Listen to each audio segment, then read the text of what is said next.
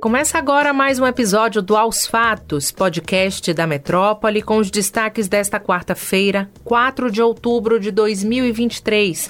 Eu sou Stephanie Suerdick e comigo na apresentação está a Luciana Freire. Olá a todos que nos acompanham. Voltamos nesta semana a discutir segurança pública.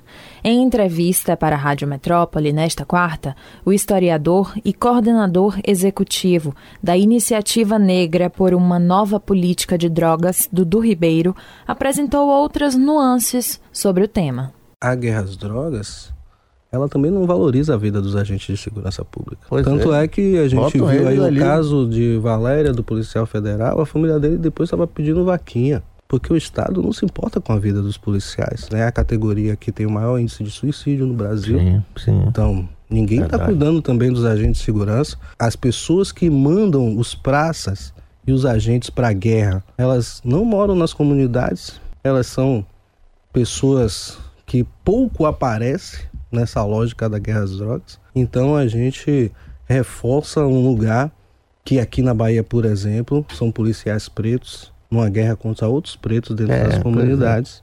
É. E a guerra às drogas vira a desculpa. Ainda na conversa, ele destacou a diferenciação de ações policiais em bairros periféricos e elitistas. Nós fizemos uma pesquisa aqui em Salvador e nós olhamos para 10 bairros que tinham mais notícias sobre violência. Mas teve um bairro que entrou no, na pesquisa e que ele não era um bairro de maioria negra, e foi a Pituba.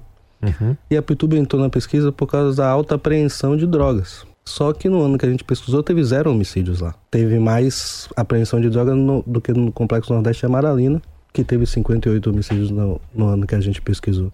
Então não é a presença da droga que leva à guerra. É a opção do Estado de fazer a guerra nos territórios negros e periféricos. Confira a entrevista completa no YouTube do portal Metron. A Comissão de Constituição e Justiça, a CCJ, aprovou nesta quarta a proposta de emenda à Constituição que limita decisões monocráticas e pedidos de vista nos tribunais superiores. A aprovação vem na esteira de outras medidas feitas pelo Congresso em um cabo de guerra com o Supremo, como a aprovação do marco temporal da terra indígena. A proposta é de autoria do senador Oriovisto Guimarães, do Podemos, e foi relatada pelo senador Esperidião Amin, do PP. O texto precisa agora ser aprovado pelo plenário do Senado e depois pela Câmara. Essa proposta foi aprovada em 42 segundos, sem discussão do texto e por votação simbólica, o que significa que foi sem a contagem de votos. Na prática, a definição do prazo para o pedido de vista diminui o poder que um ministro teria individualmente para interromper o julgamento sem limite de tempo. Diante da aprovação da PEC, o presidente do Supremo, ministro Luiz Roberto Barroso, disse não ver razão para mudanças na composição e também nas regras do Supremo. Ele acrescentou, no entanto, que na democracia nenhum tema é tabu. Nas últimas semanas, ganhou força no Congresso a ideia de instituir um mandato com prazo fixo para o cargo de ministro do STF. Barroso disse não ver essa proposta com simpatia. É, e o movimento se intensificou depois de o Supremo analisar temas de forte impacto social. Também nesta quarta, o presidente da Câmara, Arthur Lira, do PP, defendeu em evento que cada poder previsto na Constituição atue dentro dos seus limites. Vamos acompanhar esse assunto. Na Câmara de Salvador, um projeto de lei apresentado pelo vereador Alexandre Aleluia, do PL, que cria em Salvador o Estatuto do Nascituro, avançou para discussão entre os parlamentares. E entre outros pontos, a matéria, se aprovada, vai obrigar que servidores municipais denunciem gestantes que desejam abortar. A Rádio Metrópole, a vereadora oposicionista Laina Crisóstomo, do PSOL, criticou a criminalização da prática. É, ao Metro 1, a vereadora Marta Rodrigues, do PT, contou que o projeto do Estatuto do Nascituro está na Comissão de Finanças da Casa. Ela pediu vista, isto é, mais tempo para estudar a matéria. Após a devolução, a proposta volta então à pauta do colegiado. O texto do vereador Alexandre Aleluia ainda aponta que o nascituro concebido em ato de violência sexual goza dos mesmos direitos que gozam todos os nascituros. Vamos acompanhar o andamento desse projeto. E o arcebispo emérito de Feira de Santana, Dom Itamar Vian, condenou em uma missa as autoridades políticas e jurídicas que defendem a descriminalização do aborto. A ação é julgada atualmente no Supremo Tribunal Federal.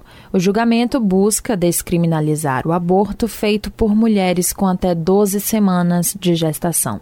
Se aprovado, o STF definirá que as grávidas e os médicos envolvidos nos procedimentos não poderão ser processados e punidos. A Polícia Civil de Minas Gerais atribuiu a responsabilidade da queda do avião que matou Marília Mendonça e outras quatro pessoas aos pilotos da aeronave que estavam entre as vítimas. O inquérito do acidente foi concluído.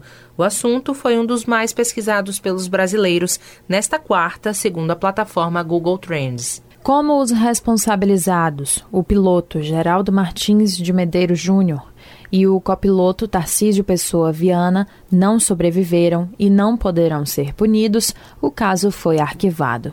A eles foi atribuído o crime de homicídio culposo triplamente qualificado.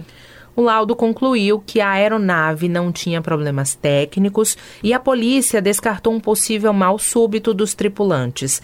A aeronave se chocou contra uma torre de transmissão no dia 5 de novembro de 2021. E é isso, pessoal. Aos fatos de hoje fica por aqui. Confira essas e outras notícias no metro1.com.br. Nos acompanhe nas redes sociais, arroba grupo.metrópole no Instagram, no TikTok e no Threads e arroba metrópole no Twitter. E não deixe de ativar as notificações no Spotify para receber um alerta toda vez que sair um novo episódio e se manter atualizado. Tchau, tchau. Até a próxima. Tchau, tchau a todos.